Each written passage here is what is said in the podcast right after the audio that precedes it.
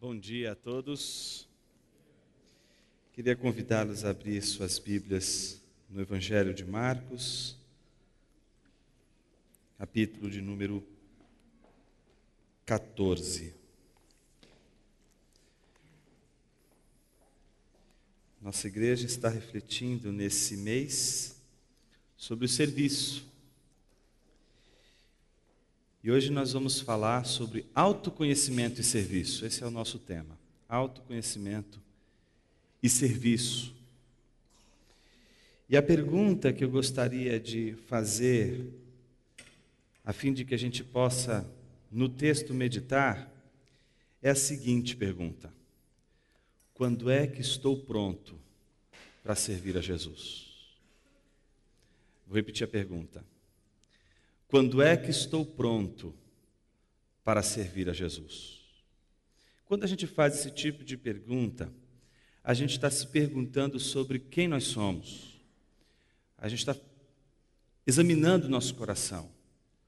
Porque às vezes a gente encontra motivos para não servir.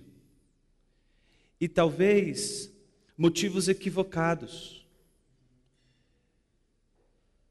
A meditação nessa manhã é nos oferecer talvez uma reflexão que seja capaz de dizer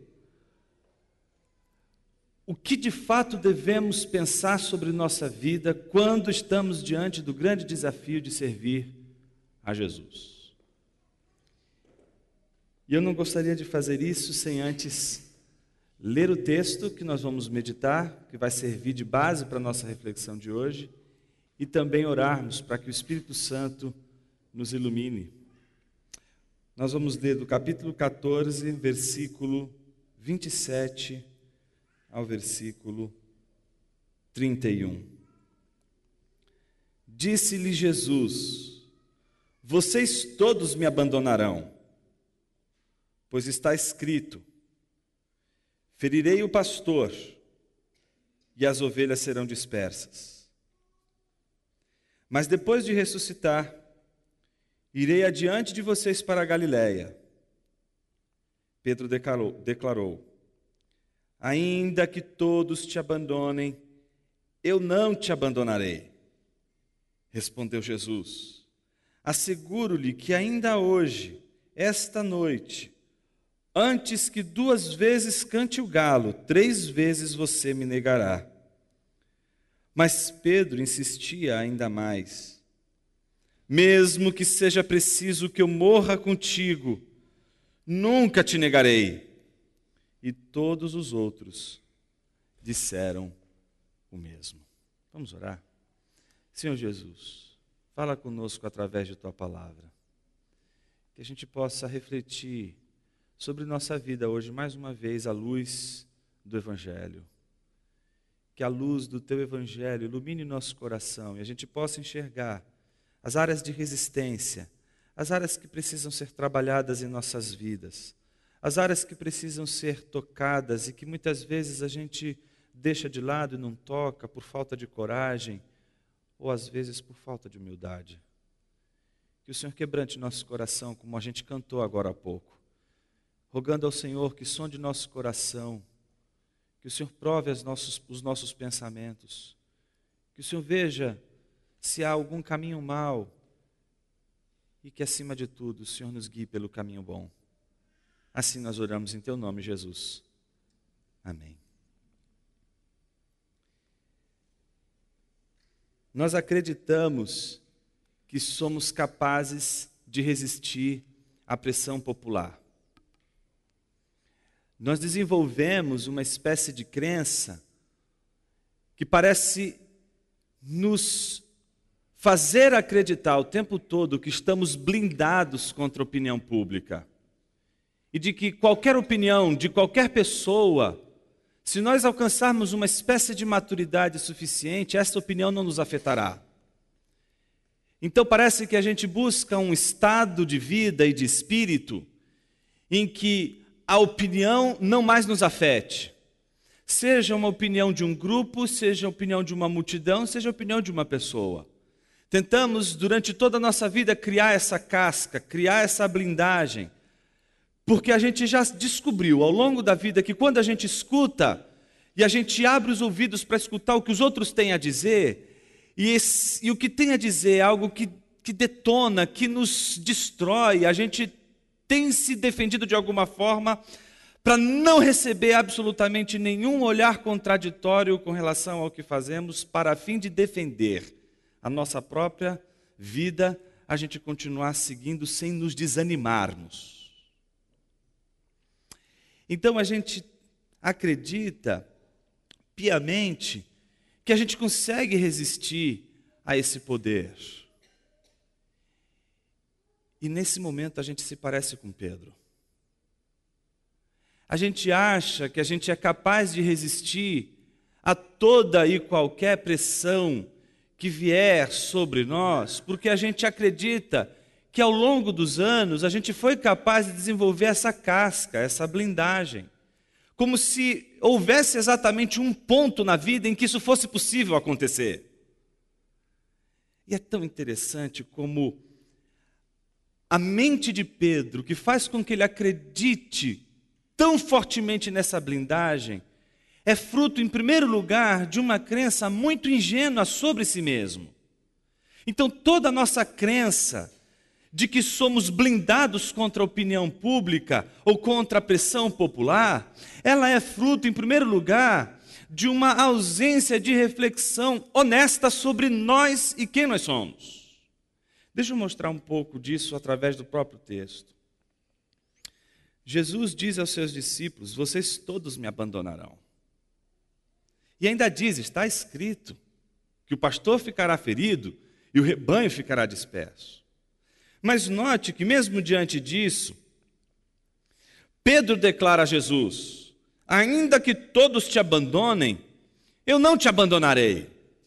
É a convicção de Pedro, é a crença de Pedro. Não importa o que aconteça, não importa que os homens te abandonem, obrigado. Não importa o mal que lhe sobrevenha, eu estarei contigo até o fim. Não importa qual seja a dificuldade, não importa qual seja a tensão, estarei contigo até o fim. É tão interessante como as afirmações de compromisso de Pedro estão pautados numa profundidade que ele não tem. E por que ele não tem essa profundidade? Porque é o próprio Cristo que olhando para ele diz: Eu te asseguro. Ele não está dizendo assim, olha, Pedro, tendo em vista uma série de fatores, não é? A pressão popular, a situação toda que está acontecendo e etc. Olha, tendo em vista tudo isso, eu acho que pode ser que você não consiga ser tão fiel e servir a causa do reino de Deus até o fim. Eu acho que pelas situações e pelos contextos, eu acho que você não vai conseguir chegar até o fim. Não, Jesus está dizendo, asseguro-lhe, tenho certeza. E não é longe, não, não vai precisar um longo tempo para que a gente possa ter a certeza disso. Hoje mesmo, hoje, você me negará duas vezes, diz o texto, não é? Perdão, antes que duas vezes cante o galo, três vezes você me negará. Mas as convicções de Pedro sobre si mesmo são tão sérias, profundas e graves, que ele não consegue ouvir o que Jesus está dizendo e insiste dizendo a ele: mesmo que seja preciso, seja preciso que eu morra contigo, nunca te negarei. Onde está a base da confiança de Pedro? Onde está a base da tua confiança com relação às promessas que você faz por toda a vida? Talvez uma delas seja do casamento. O que faz com que você prometa a alguém que você vai ficar com ela até que a morte a separe? Sobre qual base você está fundamentando essa promessa? Sobre qual base fundamentamos as promessas de que permaneceremos firmes e comprometidos até o fim? Me parece que a gente precisa de muito mais do que autoconfiança para isso. Mesmo porque a autoconfiança de Pedro demonstrou que esta autoconfiança não é suficiente para que Pedro seja fiel. Que eu estou dizendo para você, meu irmão, para você, minha irmã, que a tua autoconfiança não é suficiente, por exemplo, para manter você firme num casamento até o final. Não é suficiente a autoconfiança para manter você firme num propósito de vida que você estabeleceu e você diz assim: não, eu quero chegar neste ponto. Não é possível você chegar neste ponto apenas contando com a autoconfiança. Não é possível você se comprometer a coisas que são de fato valiosas nessa vida e que de fato vale a pena a gente dar a vida apenas se munindo da autoconfiança. A pergunta é: por que, Jonas? Porque nós, seres humanos, somos expertos em nos autoenganarmos. Somos os seres mais contraditórios da face da terra. Somos mais contraditórios que uma borboleta, somos mais contraditórios que um cão, somos mais contraditórios que uma árvore, porque todos estes obedecem a Deus sem absolutamente contestar. Mas nós não. Nós, mesmo sabendo que estamos diante de Deus, não confiamos suficientemente em Deus e somos capazes de nos auto-enganarmos o auto-engano é uma experiência demasiadamente humana. Somos capazes de nos enganarmos para que a gente possa fazer coisas incríveis nessa vida. É? Eu me lembro de, de, de, passear com a Ju no, nesses parques né, que tem né, montanhas russas, etc. E eu convenci a ela que uma ela não gosta de montanha russa. Eu convenci para ela que é uma coisa maravilhosa. E eu convencia ela de que ia ser uma experiência fantástica. E a gente entra lá no carrinho e ela diz: Ah, que legal, que bacana. Aí desce o negócio, o meu, a minha, minha, minha trava de segurança desce e a dela não desce. Quando não desce a dela, ela já levanta e começa a gritar: A minha está solta. Começou a achar que ia cair. Nem começou o carrinho a girar. O rapaz precisou falar: Calma. Mas é interessante como essa autoconfiança que faz a gente achar que a gente é capaz de enfrentar um medo, ela se forja, ela vai embora quando a gente está diante de uma coisa que a gente não tem segurança. Bastou a gente descobrir, não tem a trava, a gente já fica temeroso. A gente não consegue encontrar aquela confiança que a gente tinha. A gente perde a confiança em nossa própria coragem facilmente. Então, como sustentar compromissos com base na nossa autoconfiança? Me parece que Pedro escolheu esse compromisso, melhor dizendo, esse caminho, de estabelecer o compromisso com Jesus, de não abandoná-lo, e com ele, e até o fim, se preciso for, morrer com base na autoconfiança. Prova disso é o fato de que o próprio Jesus está dizendo a ele: Olha, você vai falhar. E, e Pedro está dizendo: Acho que o senhor está equivocado. É? Eu acho que esse texto é muito emblemático porque mostra que Jesus sabe que Pedro vai traí-lo, sabe que Pedro vai falhar, sabe que Pedro vai quebrar o pacto, sabe que Pedro vai falhar na sua palavra, sabe que Pedro não vai honrar a sua palavra. Ele diz a Pedro, mas mesmo assim Pedro confia muito em si mesmo. Ele acredita muito em si mesmo. Ele acredita que ele vai conseguir ser fiel e servir a Jesus até o fim. Mas isso não dura um dia. É tão rápido. A gente perde a autoconfiança tão rápido. Basta acontecer uma coisa como essa: a trava subiu, ou a, tra a sua trava foi a única que não desceu. Para que você. Peraí, onde está? O que, que eu vou fazer? Para onde eu vou?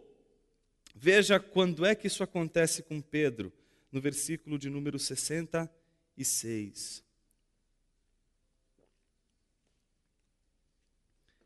Estando Pedro embaixo no pátio, uma das criadas do sumo sacerdote passou por ali. Vendo Pedro aquecer-se, olhou bem para ele e disse: Você também estava com Jesus o Nazareno.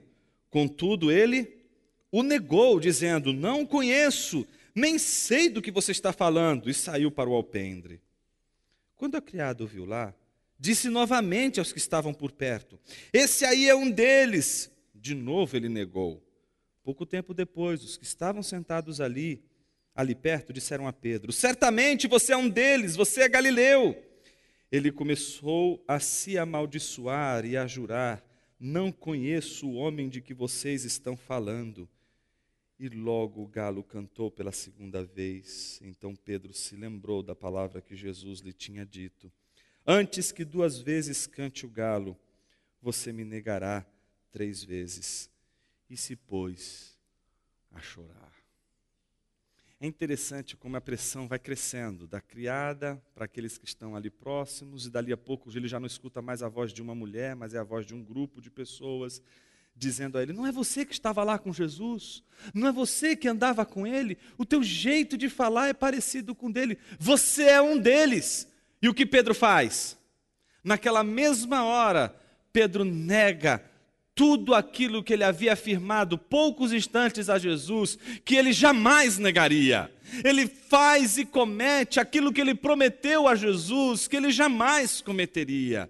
É tão interessante ver como, da autoconfiança, Pedro passa para o desespero e chora profundamente. A, a, a passagem de Mateus usa a expressão chorou amargamente, uma tristeza profunda, aquela mesma que aparece em Mateus capítulo 5, quando Jesus abre o sermão da montanha dizendo: Felizes são os que choram uma tristeza profunda. A pergunta é por quê? O que caracteriza essa tristeza profunda? O que caracteriza esse choro profundo de Pedro? É óbvio que é muito mais do que um remorso. É óbvio que é muito mais do que uma tristeza e de uma mera decepção. Se trata do arrependimento de alguém que sabe que confiou em si, de alguém que sabe que fez promessas baseadas na sua autoconfiança, que prometeu servir a Jesus baseado na sua simples palavra, a simplesmente na sua autoconfiança. A minha pergunta desde o início da nossa meditação foi a seguinte: quando é que estamos prontos para servir a Jesus? Não estamos prontos para servir a Jesus quando acreditamos que nós podemos servi-lo. Nós só estamos prontos para servir a Jesus exatamente quando não acreditamos que estamos prontos para servi-lo. E a pergunta é: por que é assim, Jonas? Porque é assim, desta maneira, que a gente consegue descobrir que tudo que gira ao nosso redor e que é obra de Deus depende de Deus. É tão interessante quando a gente descobre que não dá para a gente construir toda a nossa narrativa de serviço, de comprometimento a Deus, baseado apenas em nossa afirmação de onipotência, ou a nossa pretensa onipotência, a nossa pretensa capacidade de dizer 30 mil vezes: eu vou ser fiel, eu vou até o fim e achar que vou ser fiel, porque eu disse que eu vou ser fiel. Meus irmãos, a gente precisa muito mais do que discurso. A gente vive num país em que as promessas de fidelidade foram inúmeras. Nosso país está cansado de promessas de fidelidade, promessas de cumprimento, de comprometimento.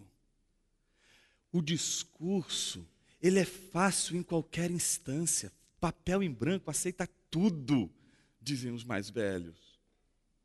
Qualquer promessa que a gente fizer baseado em nossa autoconfiança, em tudo aquilo que a gente considera ser absolutamente é, é, é, é confiável, porque se trata da fé em nós mesmos, no nosso trabalho, no, na, na, nossa, na nossa capacidade de, de afirmar aquilo que a gente crê, ela não é uma base segura. Prova disso é que Pedro por mais que dissesse insistentemente: Senhor, jamais te negarei, foi aquele que disse insistentemente: Jamais te negarei, que negou. E note, Pedro sequer foi assim: Olha, Senhor, nós todos aqui jamais te negaremos. Não, ele, não, ele, ele acha que ninguém, é só ele mesmo. Senhor, eu, estou falando por mim, eu me garanto. Por mim, eu me garanto, jamais te negarei. E o que a gente vê é esse Pedro garantido em si mesmo negar a Jesus, não só uma, não só duas, não só três. A grande pergunta é: Pedro está pronto para servir a Jesus? Ainda não. Pedro não está pronto para servir a Jesus enquanto ele disser: Está comigo, Jesus. Pode mandar para mim que eu vou resolver. Pedro nunca estará pronto enquanto Pedro estiver confiante em si mesmo. Pedro nunca estará pronto para realizar aquilo que Deus quer que ele realize enquanto Pedro confiar apenas em si mesmo. Eu quero dizer com todas as letras para você: você não estará pronto para realizar aquilo que Deus quer que você realize enquanto você confiar estritamente em você. Pedro precisa de uma última lição. Antes de se tornar confiável, antes de estar num contexto de aprovação para o serviço, ele precisa de um último ensino. E esse último ensino Jesus dá a Pedro, dizendo: Você vai me negar. Quando Pedro está dizendo: Não vou te negar. E ao negar, Pedro então percebe que a sua autoconfiança não vai mantê-lo firme na causa do Evangelho. Essa tristeza profunda de Pedro foi uma experiência poderosa, porque ela transformou Pedro. Ela não foi uma experiência da qual Pedro voltou o mesmo. Pedro volta diferente dessa experiência, e eu quero mostrar para você o quanto ele volta diferente a partir do texto de João, capítulo 21, que é o texto que nós usaremos para encerrar nossa reflexão de hoje. É aquele texto em que Jesus se encontra pela última vez com seus discípulos na praia. É bem possível que Jesus tenha convidado Pedro para andar, e ao longe, segundo os versículos 20 e 21, estava João acompanhando de perto, como que ouvindo de longe a conversa de Jesus com Pedro. Então Pedro e Jesus estão numa situação de diálogo quando Jesus lhe pergunta, a partir do versículo 15: Simão, filho de João, você me ama mais do que estes? Essa pergunta é importante. Jesus não está falando aqui do que estes, não é referindo ao seu trabalho com a pescaria. Não está se referindo a estes no que diz respeito ao amor que ele teria pelos outros discípulos. Mas Jesus está se referindo aqui, se Pedro ama a Jesus, mais do que estes amam a Jesus. Essa é a pergunta que abre o diálogo de Jesus com Pedro. Pedro, tu me amas mais do que estes outros me amam? E é interessante, porque a gente poderia ver uma reação absolutamente fleumática como é a que se espera de Pedro. Claro, Senhor, que eu te amo. Senhor tem dúvidas ainda de uma pergunta dessa? Você é louco, eu te amo. Mas o Pedro reage de uma maneira diferente. E para a gente entender a maneira diferente pela qual ele reage, a gente precisa entender um jogo de palavras que acontece nesse texto. A palavra amor no grego, ela tem vários significados. Dois significados que são os mais importantes aqui nesse texto é agapau e filéu.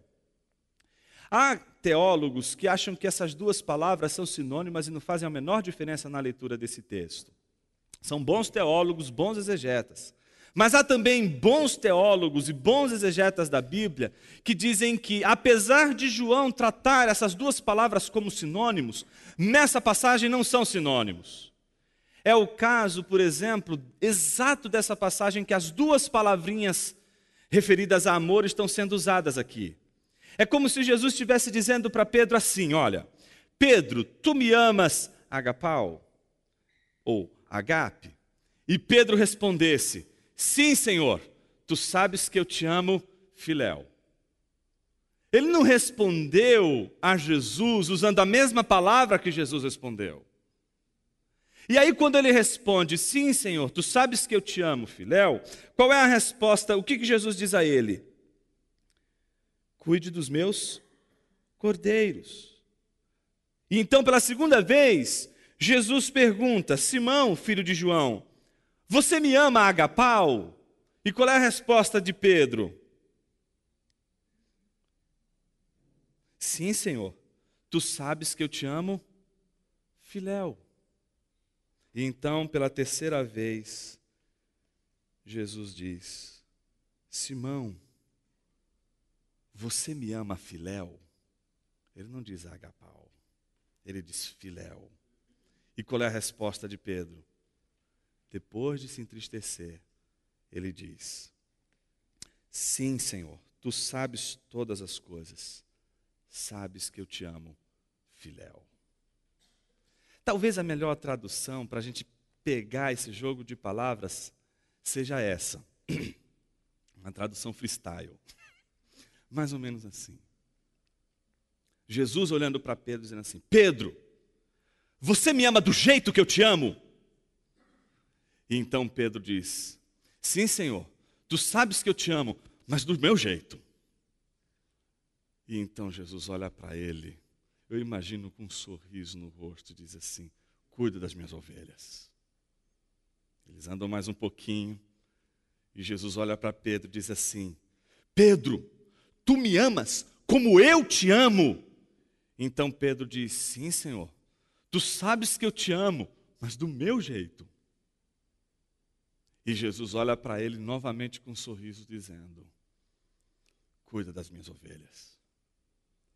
Pela terceira vez, Jesus olha para Pedro e diz assim: Pedro, tu me amas do teu jeito. E aí a Bíblia diz que Pedro se entristeceu. A pergunta é: por que Pedro se entristece? Será que Pedro se entristece porque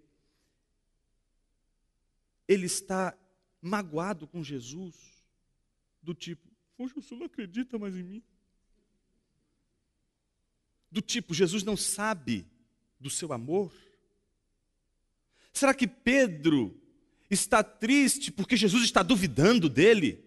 Ora, meus irmãos, como é que Pedro iria duvidar de Jesus, sabendo que o próprio Jesus disse: Você vai me negar três vezes?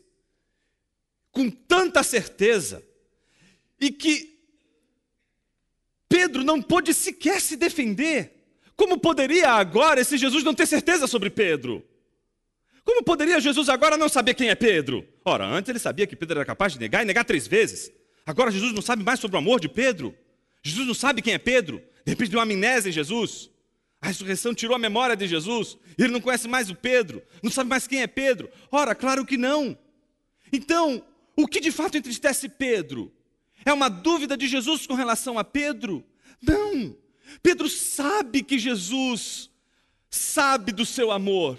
O problema é que Pedro sabe que Jesus sabe que ele só pode amá-lo daquele jeito que ele sabe amar daquele jeito que ele consegue amar, daquele jeito que ele consegue amar sem dar garantias de que ele vai ser fiel até o fim, porque agora ele sabe a sua natureza, ele sabe que ele pode falhar, ele sabe que ele pode afirmar: sim, Senhor, eu te amo, e no dia seguinte trair a Jesus, ele sabe que as palavras dele não são fortes o suficientes para manter ao pé da cruz, para manter ele firme no caminho de Jesus, para manter ele firme no serviço cristão, ele sabe disso, e por isso ele se entristece, porque ele se vê incapaz de poder dizer com toda certeza: sim, Senhor, eu te amo como tu me amas. Ele não consegue dizer isso, ele não consegue dizer que o seu amor será como o de Jesus, aquele amor que vai seguir até o fim, que vai ser fiel até o fim, que você vai negá-lo, você vai traí-lo, você vai cair, você vai vacilar, mas ele vai continuar te amando, vai continuar insistindo em você, vai continuar demandando graça, vai demandar continuando amor. Se você é fiel, Ele é fiel. Se você é infiel, Ele permanece fiel. Esse amor Pedro gostaria de ter por Jesus. Mas ele agora sabe quem ele é. E sabendo quem ele é, ele não pode mais prometer o que ele não tem condições de cumprir por si mesmo. Então ele promete agora aquilo que ele sabe que ele pode fazer. E aí ele se torna confiável. Você jamais será confiável enquanto você prometeu que você não pode cumprir. Só seremos confiáveis diante de Deus se de fato pudermos ter a certeza e a consciência do que de fato nós somos. Por isso a grande pergunta é: quem é você? Diante de Jesus, as nossas máscaras sempre caem. Não tem ser humano que fique vestido diante de Cristo. Diante de Jesus, todos nós ficamos a nu. E por isso, diante dele, todos aqueles que se encontram a nu têm a oportunidade de encontrar a verdadeira honestidade na vida. Aquilo que faz a gente olhar para Jesus e dizer: Senhor, eu não sei se eu sou capaz, eu não sei se eu consigo, eu não tenho condições, e eu sou fraco para isso. Mas você percebeu que é quando Pedro diz isso que Jesus olha para ele e diz: Agora você está pronto para cuidar da minha igreja. Agora você está pronto para cuidar dessas pessoas. Agora você está pronto para cuidar dessas ovelhas. Porque agora você sabe do que você é capaz de fazer. Agora você sabe quem de fato você é. Você sabe que você não pode confiar em você. Você agora sabe que você precisa desconfiar de você.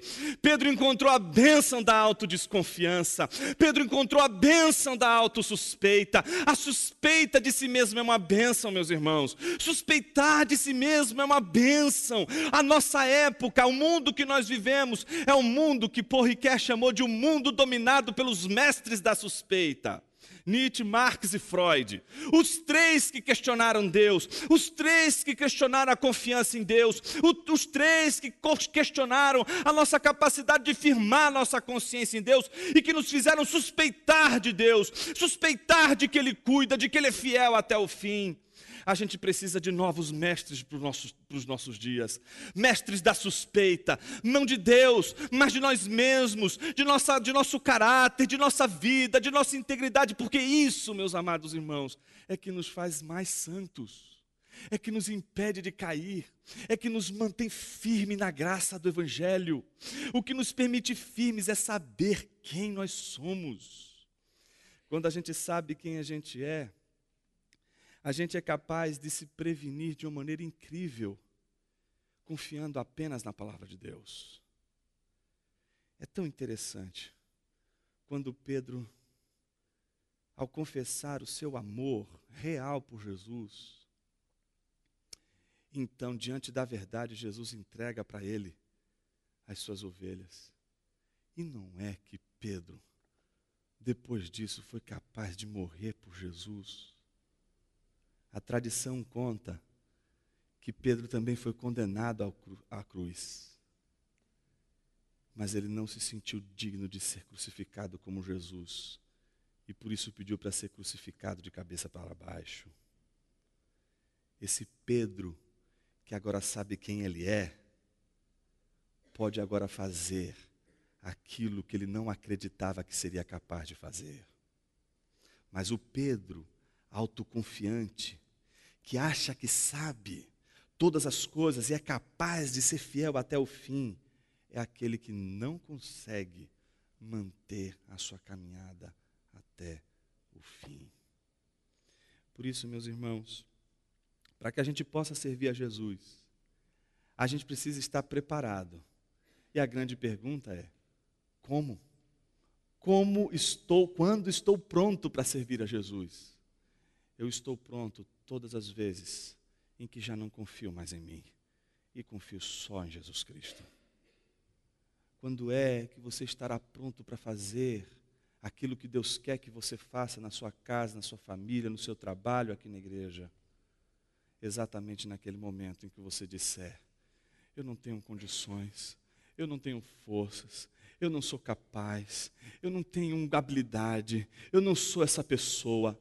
Nessa hora os céus estarão aplaudindo a Jesus, aplaudindo o Pai, glorificando o Pai, porque nessa hora nasceu um discípulo de Jesus.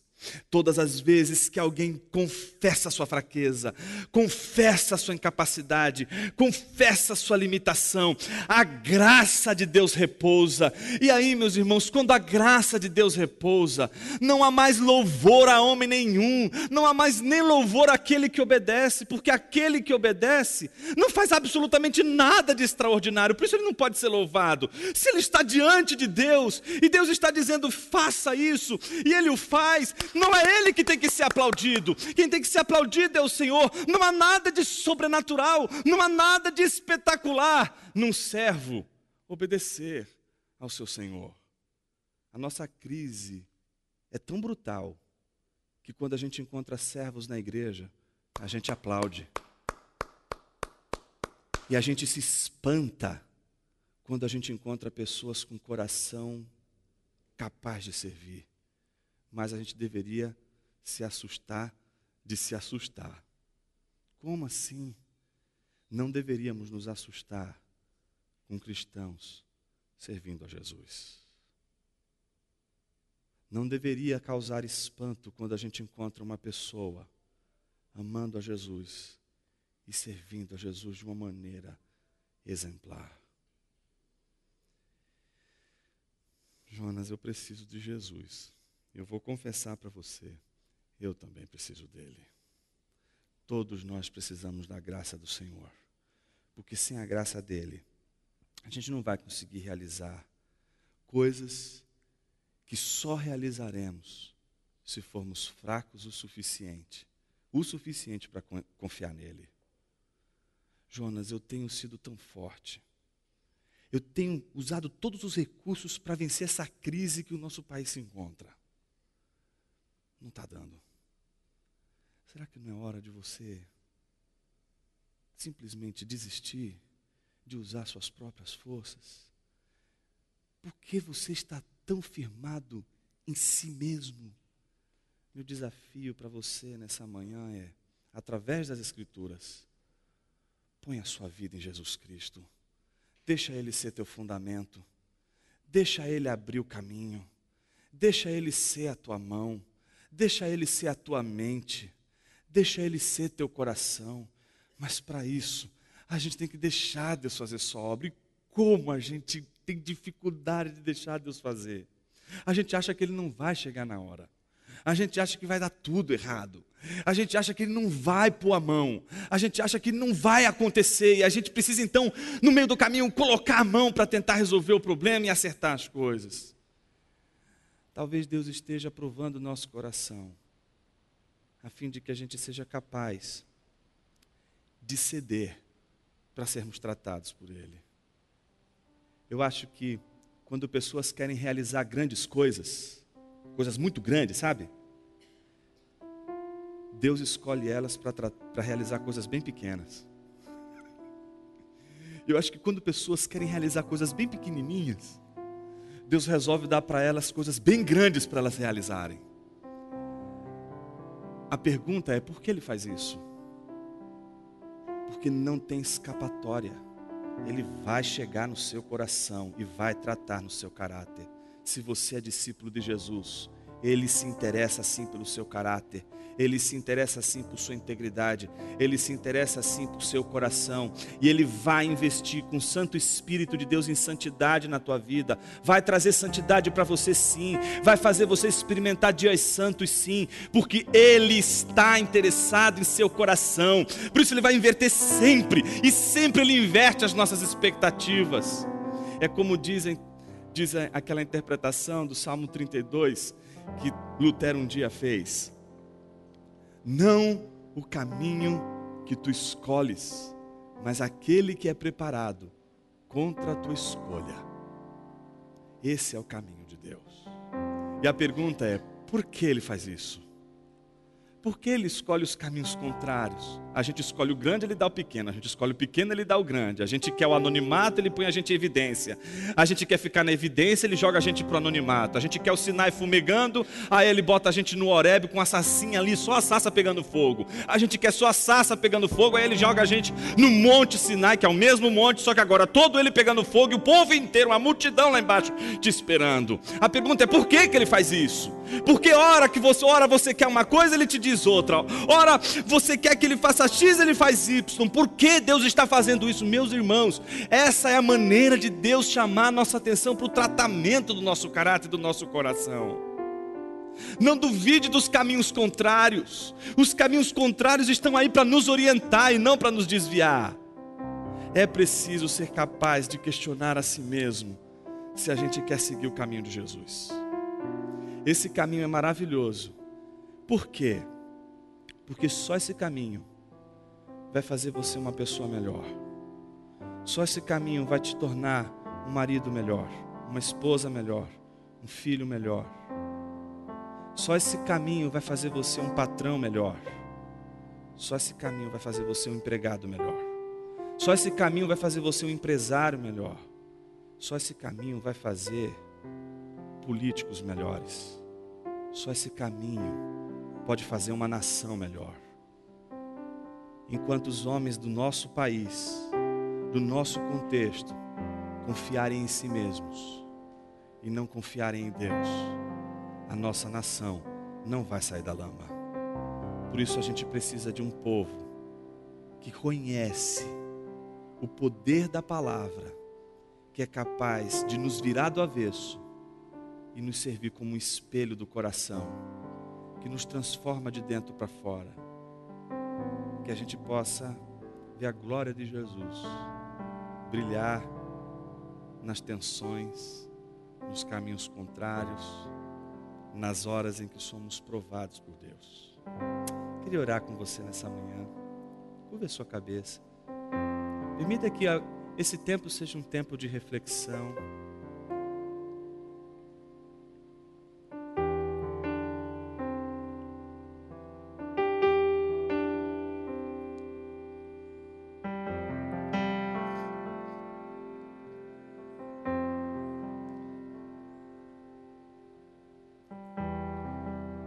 Jesus querido, nos ensina o caminho da santidade todo dia, Pai. A gente falha tanto. E às vezes a gente constrói orações tão bonitas diante do Senhor, mas que não refletem a realidade do nosso coração. Ensina-nos a revisar nossas orações, Senhor a gente tem editado a realidade. Ajuda-nos a gente assumir a realidade. Ajude-nos, Pai, a abrir nosso coração para o Senhor e sermos transformados.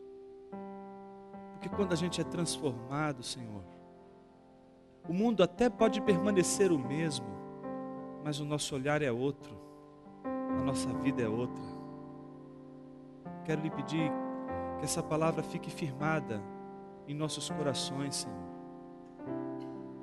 E todas as vezes que nos encontrarmos debaixo de tentações e provações, a gente possa saber que a gente serve um Deus poderoso e que a gente sempre estará pronto para te servir quando a gente souber o quanto dependemos do Senhor quando já não tivermos mais nenhum sentimento de dependência do Senhor para realizar qualquer coisa, este é o nosso fim. Porque confiaremos em nós mesmos, em nossa autoconfiança. Mas Jesus querido, nos livra desse sentimento, Pai. E nos exorta a cada momento através de tua palavra para que sejamos dependentes do Senhor e da tua graça, Santo Espírito. Opera a santidade em nossa vida, Jesus e faz a gente perceber que a santidade, ela é muito mais do que aparência. Ela não é a aparência de algo bom, ela é algo bom realmente.